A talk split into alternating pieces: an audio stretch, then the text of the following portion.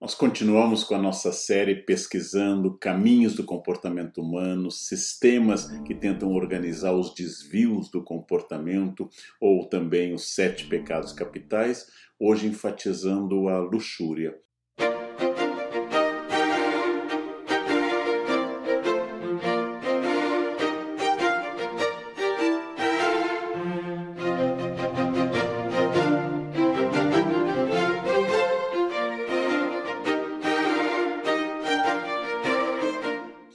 Luxúria diz respeito aos prazeres do sexo indevidos. A luxúria indica como o ser humano se desvia do objetivo natural da sexualidade, segundo a teologia das religiões monoteístas, que é a reprodução.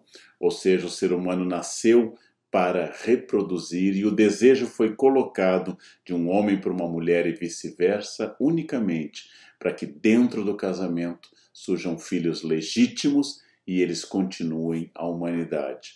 Este é o traço principal da norma. Sexo apenas dentro do casamento e unicamente porque eu devo produzir filhos, porque esse é o imperativo que está lá atrás no Gênesis: crescei e multiplicai-vos. Então a luxúria vai tratar na tradição especialmente cristã de todo o prazer do corpo desviado por exemplo, o adultério, o prazer sexual fora do casamento, que infringe a norma de Deus. As formas de homossexualidade que infringem, segundo a teologia do cristianismo, as formas que Deus deu sobre a natureza e sobre também o casamento. É um pecado contra Deus e contra a natureza. É um pecado similar à gula, ou seja, eu peco pelo excesso, eu desvio um prazer, afinal eu como para viver e o guloso vive para comer. O sexo é apenas para reprodução e a pessoa atacada pelo pecado da luxúria, ela acaba vivendo dentro de uma ilusão de que a vida é o prazer em si. Tendo explicado então essa questão da teologia, especialmente a teologia católica, Vamos pensar na questão específica do plano físico. Um grande esforço das religiões, em particular daquela que estamos tratando, que criou os sete pecados, que é o catolicismo, é a questão do controle do físico. Ou seja, como eu faço para que o físico se torne administrado dentro de um campo muito estrito, que só ocorra o prazer dentro do casamento e exclusivamente para a reprodução. Quando eu estabeleço uma norma tão férrea, tão dura, tão específica para conter um impulso que é natural, eu invento um pecado muito forte, já que as pessoas, desde um determinado momento da existência, passam a ter o um impulso para o desejo sexual, e esse impulso para o desejo sexual é muito pouco contido pelas normas tanto civis quanto às normas religiosas. Ora, quando eu invento então um sistema dentro do qual qualquer desejo é desviante, a não ser aquele dentro do casamento para a reprodução, o que acontece? Eu crio uma multiplicação do pecado e crio dentro da igreja o sistema natural. Se existe pecado por todo lado, se meu olhar peca ao desejar outra mulher, outro homem que não minha esposa, meu marido, se meu ato peca pela masturbação, ou seja, porque eu busco prazer em mim mesmo, se eu me peca porque eu busco alguém do mesmo sexo e isto está fora da norma, se eu multiplico estes prazeres, se eu multiplico esses pecados, eu também torno a igreja a administradora do perdão para esse pecado. Ou seja, ao traduzir uma norma tão dura, uma norma tão limitadora do que seria a natureza, eu acabo produzindo também uma necessidade do perdão para esse pecado. As pessoas viviam no paraíso, Adão e Eva, nus e sem nenhum pecado ou vergonha. Quando surgiu o primeiro pecado, surgiu a vergonha do corpo. A primeira consciência que Adão e Eva têm depois de terem infringindo a norma de Deus sobre o fruto proibido é que passaram a ter também vergonha, a culpa. A culpa é o início da civilização. Freud tratou disso. A partir do momento que eu tenho culpa, eu tenho civilização, porque tendo culpa eu vou produzir coisas que no estado natural eu não tinha. Vou produzir religiões, eu vou produzir arquitetura, arte, tudo nascido de uma culpa, de uma culpa de ser incapaz, somos incapazes de administrar nosso próprio prazer, nosso corpo, o controle da alimentação, o controle do prazer sexual.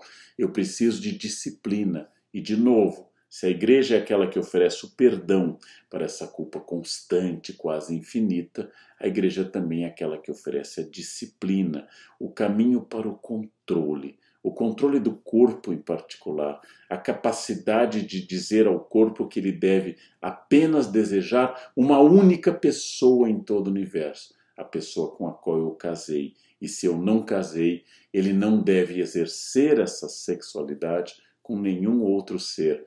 Deve ser sublimado, ou seja, deve ser transformado para o trabalho, para a oração e para a disciplina. O corpo é um grande incômodo nas religiões. O corpo deseja, o corpo tem fome, o corpo tem erotismo, o corpo tem impulsos. Isso deve ser disciplinado.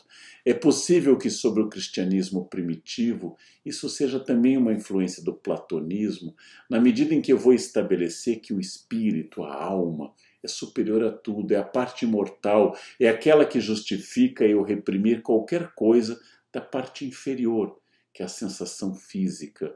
A parte inferior é o plano material. A parte inferior é exatamente aquilo que não é a alma imortal. O corpo vai morrer, o corpo vai apodrecer, mas a minha alma viverá eternamente no paraíso ou no inferno, de acordo com todo o tratamento que eu dei ao meu corpo. O corpo é o grande inimigo, deve ser sacrificado com jejuns, com penitências, e durante a Idade Média, início da Moderna, com castigos de chicote, com silício, ou seja, colocar pontas de ferro nas pernas ou em outras áreas, para que meu corpo sinta que quem manda nele é meu espírito. É um misto de uma repressão institucional com uma culpa muito tradicional e mais esse platonismo mal digerido que aponta que tudo aquilo que diz respeito ao intelecto, à alma, ao pensamento, ao desenvolvimento cerebral ou então do seu espírito é bom. E tudo aquilo que diz respeito ao prazer, aquilo que diz respeito à vivência desse prazer com a comida, com a sexualidade no sentido genital, tudo isso é problemático e deve ser disciplinado. O prazer sensual, o prazer do corpo, o prazer imediato, sentir-se bem ao ter relações sexuais, sentir-se bem e buscar esse prazer passa a ser visto com muita desconfiança. As mulheres devem se vestir como as freiras, sem ressaltar as partes do corpo. Os homens devem ter cuidado com a fonte da luxúria, que naturalmente, na teologia católica feita por homens, a fonte da luxúria está na mulher, foi Eva que tentou Adão, é a mulher que tenta o homem. Então eu devo ter muito cuidado. Há um mandamento, o sexto mandamento, que estabelece que eu não devo fornicar, eu não devo pecar contra a castidade. E o que é pecar contra a castidade? É todo impulso erótico que foge do casamento, da instituição, porque eu fui criado para salvar a minha alma e não para viver o prazer do meu corpo. E essa ideia é muito forte, ela produz virtudes, produz modelos. Qual a mulher mais virtuosa de toda a história humana? Qual a mulher que toda mulher deve seguir? Qual é a mulher que todo cristão, especialmente católico, deve se orientar? É uma mulher virgem, Nossa Senhora. Virgem antes do parto, durante o parto e após o parto sempre virgem, sempre preservada do prazer carnal, do prazer dado pelo corpo, porque seu corpo intocado, imaculado, sem pecado original, sem prazer com outro homem, é o único corpo possível para que Jesus possa encarnar.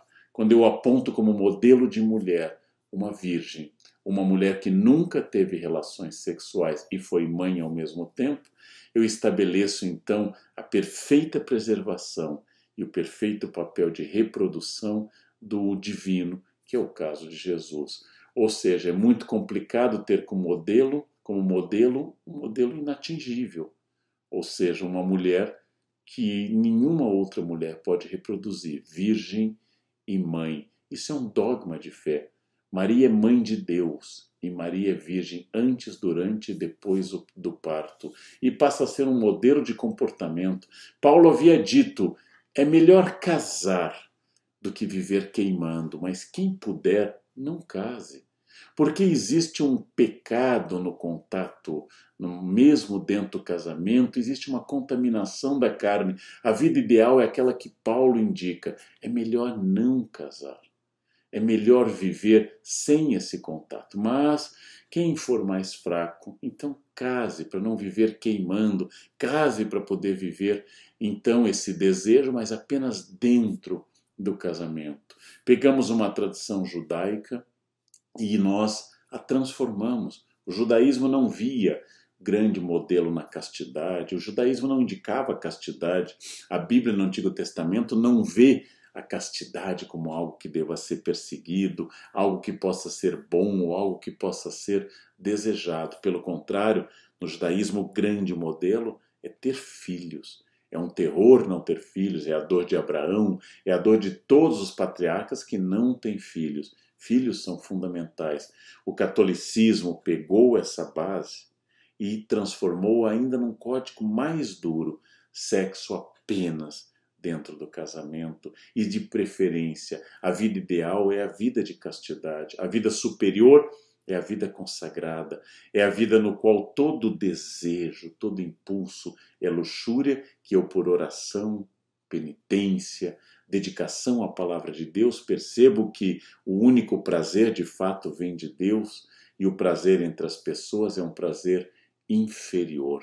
Eu tenho que controlar o que entra no meu corpo pela comida e eu tenho que controlar o desejo, que representa o desejo sexual. Os gregos tinham vários modelos para definir a palavra amor. Por exemplo, existia o amor traduzido como eros. Esse amor é um amor apaixonado, transmite sensualidade, desejo entre duas pessoas e pode significar apenas prazer. Mesmo os filósofos, eles atacaram um pouco ainda antes do cristianismo esse amor erótico, mas sem muita preocupação moral. Esse amor eros existia, mas a busca exclusiva do prazer do corpo era vista como inferior, não como uma condenação moral, mas como inferior. Existia um amor um pouco superior a esse, que é o amor filos. Ele expressa nosso gesto ou predileção por alguém, o amor entre pessoas próximas a nós, amigos, familiares. Quando eu digo eu amo fulano, eu amo ciclano, eu amor filos. Eu não busco prazer sexual, eros. Eu busco companhia, contato. Mas o cristianismo elegeu uma terceira vertente do amor. Tornou um amor superior a todos os outros. O amor que é o verdadeiro amor, que não é o eros, sequer é o filos, mas é o amor ágape. Assim, os autores do Novo Testamento, os quatro evangelhos, as cartas de Paulo e outros indicam que esse amor ágape é o amor superior a tudo, é mais elevado, ele é um amor de origem divina, ele transcende os sentimentos, ele não é um amor erótico de busca de corpo e de prazer, nem de preferência por uma pessoa. Eros e Filos podiam ser entendidos como sentimentos condicionais que geram benefícios, mas ágape é incondicional, é um amor de sacrifício, é um amor de entrega, é um amor que aparece na Bíblia, especialmente no Novo Testamento, como tipo de amor que devemos ter com Deus e com o próximo, aquele que nada quer, não busca o prazer pessoal, aquele que está contido na forma mais sofisticada de amor, o amor que não busca que eu atinja o prazer ou uma predileção individual, mas é o amor ágape, é a total entrega, a total negação de si para o outro, a total capacidade de transformar o outro em algo superior, elevado. Esse amor está contido muitas vezes no Novo Testamento, ou seja, é o amor que vai ser tão forte que deve buscar, inclusive, no inimigo, esse amor. Jesus diz no Sermão da Montanha que eu devo amar o inimigo mais do que a mim mesmo e mais do que as pessoas próximas. Esse é o amor desprendido, esse é o amor superior a todos os outros, esse é o amor que se deve buscar.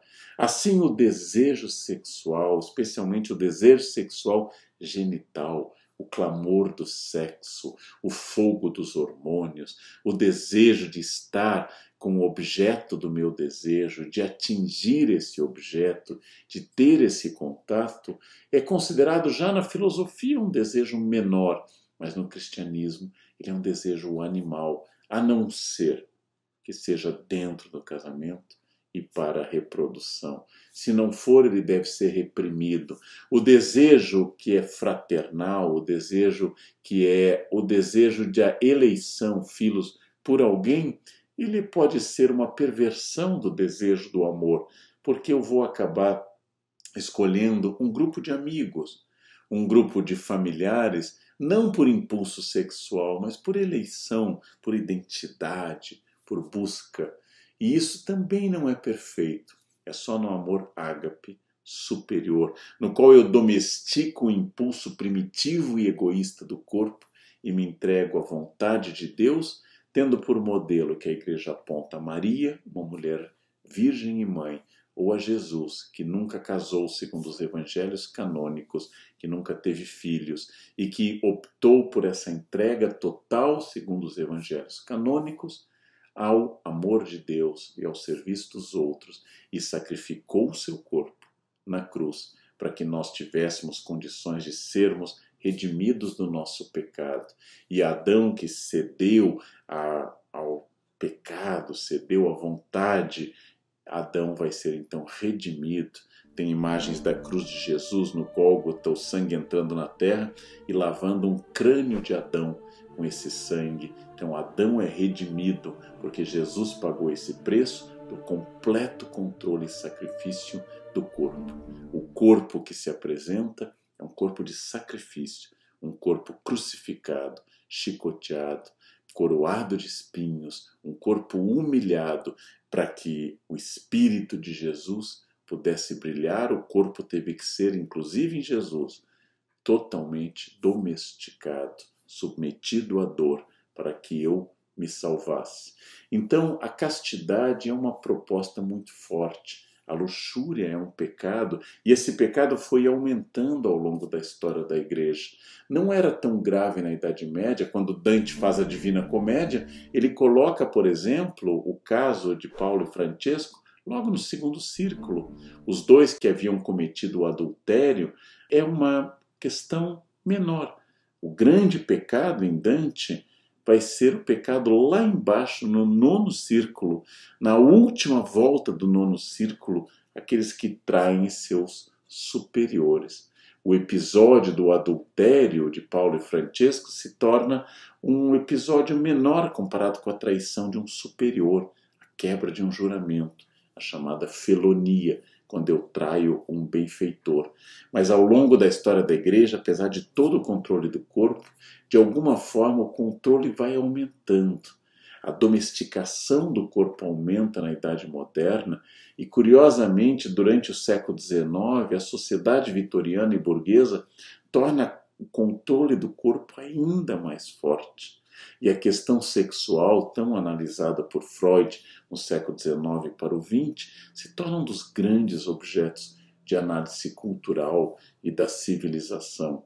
Ainda que o poder da igreja tenha diminuído, o controle do corpo se torna ainda mais importante no século XIX do que tinha sido em períodos anteriores. O controle do corpo, especificamente, o controle do corpo da mulher, ou seja, da capacidade de domesticar o imaginário do prazer feminino, talvez seja um dos maiores legados da teologia medieval e moderna. A mulher como fonte de pecado, como parte do imaginário, a mulher como a grande Eva tentadora e a luxúria como um pecado que está em todos os filhos de Eva, nós, os degredados filhos de Eva, herdamos esse impulso erótico, herdamos essa luxúria, herdamos esse impulso para o desejo e assim por diante. Ora, a luxúria é um pecado que vai ser castigado no inferno de várias formas. Por exemplo, quem foi adúltero será varrido por ventos, mas quem, como o caso de Brunetto Latini, professor de Dante, que pecou contra a natureza através do homoerotismo, esse sim vai sofrer castigos ainda piores, porque, como eu disse, pecou contra Deus e pecou contra a natureza. O corpo é seu inimigo, você tem que ser vigilante o tempo todo, e é por isso que no século XIX, por exemplo, quando Nietzsche condena essa visão, Nietzsche vai resgatar esse amor fati, esse amor que significa um amor uh, ao destino, um amor ao fado, mas a capacidade de eu aceitar o destino do ser humano, um espírito superior, é uma fórmula para a grandeza do homem não querer nada diferente daquilo que é, nem no futuro, nem no passado, nem por toda a eternidade.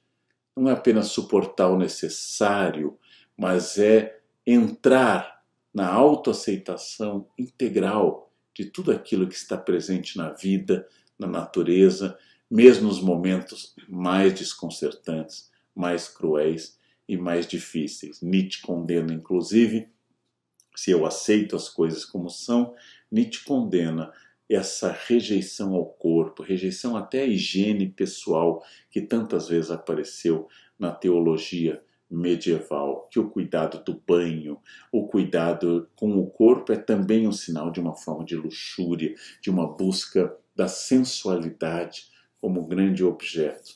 Então, um dos grandes legados da teologia medieval e moderna, da tradição monoteísta, é que Deus ama a sua alma é sua alma que será redimida, sua alma que é importante, sua alma que irá para o céu.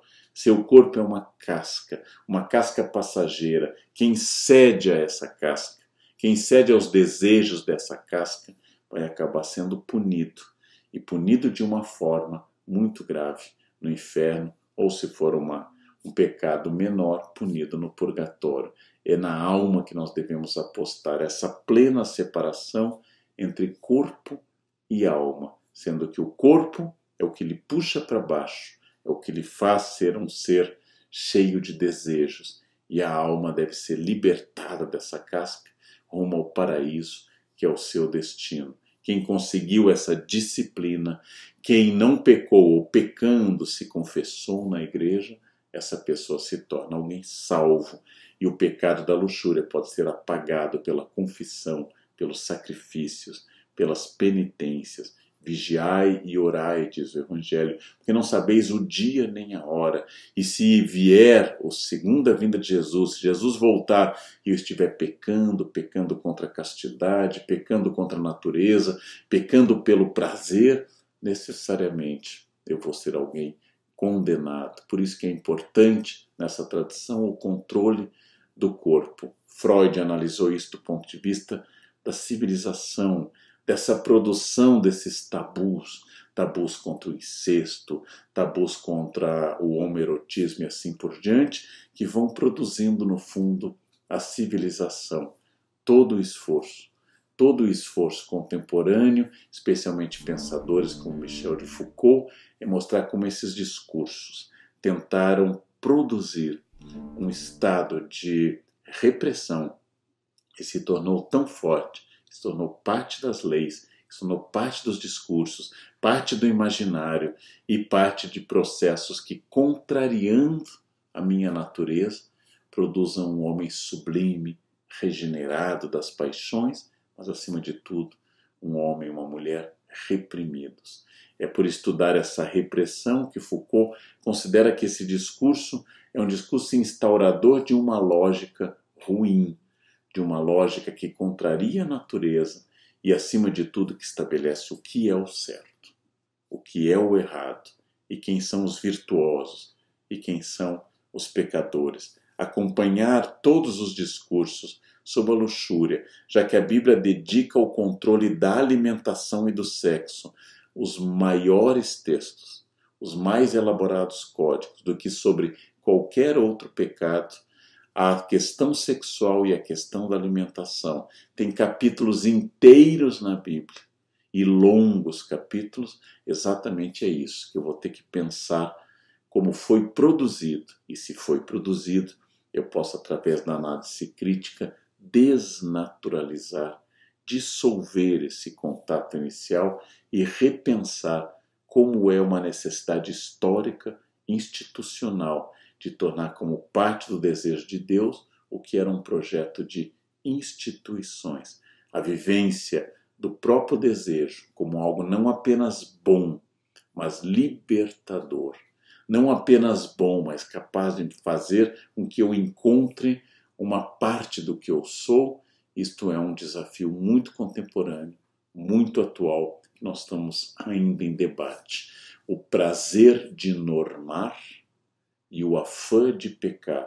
São esses dois polos que fizeram grande parte da teologia moral, que é essencialmente uma teologia sobre a sexualidade humana, sempre, sempre transgressora, sempre fora das molduras, sempre fora das áreas lícitas, sempre procurando fora dessas áreas e permanentemente autoridades moralistas, textos, inquisição, fogueiras, repressão, chicote, silício, penitências, tentando conduzir este prazer eros que sempre insiste em sair das molduras do prazer, do amor ágape. Refletir sobre isso é muito importante para que a gente entenda como aconteceu, como se produz e como se pode superar a repressão como elemento definidor tanto da teologia quanto da própria civilização. Muito obrigado.